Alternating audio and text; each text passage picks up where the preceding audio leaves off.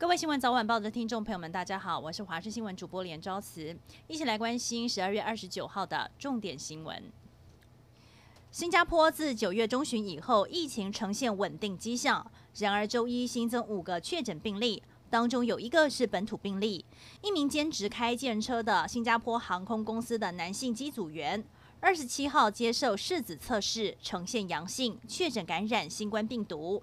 由于新加坡二十八号起进入第三阶段解封措施，因此这时候出现这一宗本土病例，让新加坡卫生单位高度警戒。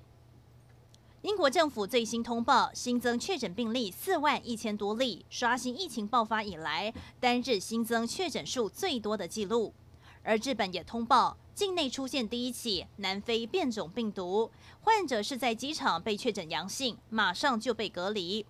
虽然没有框列密切的接触者，但日本已经出现英国和南非两种变种病毒，也造成人心惶惶。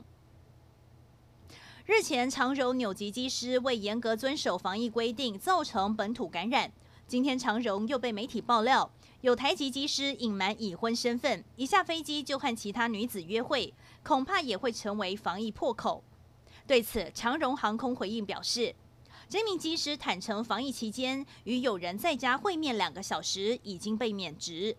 长荣航空发出声明，目前还有另外一名机师也在接受调查。从三月份以来，有四位空服员、四位机师违反了防疫规定，已经全数免职。同时，针对外籍机长事件，在外站管理、驾驶舱管理等都有调整修正，未来会有更严格的规定。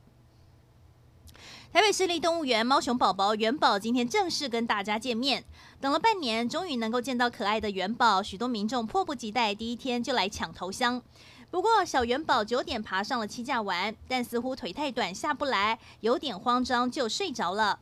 毕竟年纪还小，只醒着十分钟，其他时间都在呼呼大睡。一天睡十六个小时的元宝，大家想看他玩耍，还真的要得碰碰运气。高雄凤山区发生了甲烷外泄事件，有民众闻到了浓浓的瓦斯味，通报消防员到场，侦测到可燃性气体甲烷浓度一度高达了一万 ppm，有危险性。消防员赶紧洒水稀释，通报天然气业者到场，紧急关闭了管线阀门，泄压排气，并漏液开挖止漏。居民说，从上周六就闻到了怪味，直到昨天晚间越来越浓，怪手连夜开挖，让他们整晚睡不安稳。而管线到底为什么会断裂泄漏气体？经发局表示，疑似是施工不慎造成，而相关的责任归属还在厘清当中。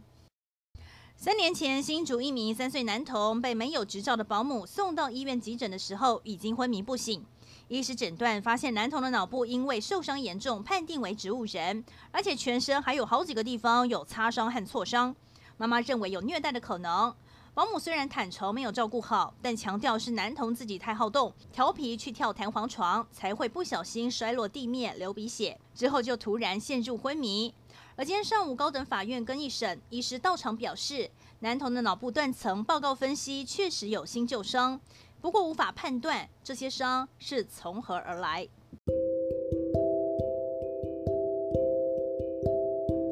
以上就是这一节新闻内容，非常感谢您的收听，我们再会。